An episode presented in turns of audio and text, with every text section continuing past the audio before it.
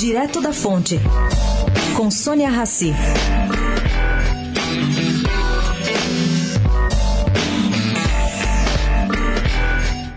Mercado está bastante satisfeito, segundo se apurou, com o andamento do projeto de resolução bancária que permite que o Tesouro seja acionado para socorrer bancos em dificuldades. Bom, aguardado há anos, ele deve colocar o Brasil no mesmo patamar da legislação europeia e americana. Essa legislação, caro ouvinte, é vedada pela Lei de Responsabilidade Fiscal e foi introduzida inicialmente em Portugal para atender o caso do Banco Espírito Santo que estourou.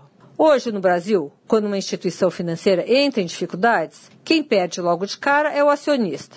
Depois vem os detentores de bônus. E, em terceiro lugar, busca-se recursos do Fundo Garantidor de Crédito. Se esse projeto for aprovado, o Tesouro entra como quarto elemento, quando todos os outros três mecanismos se mostrarem insuficientes. Sônia Raci, direto da fonte, para a Rádio Eldorado.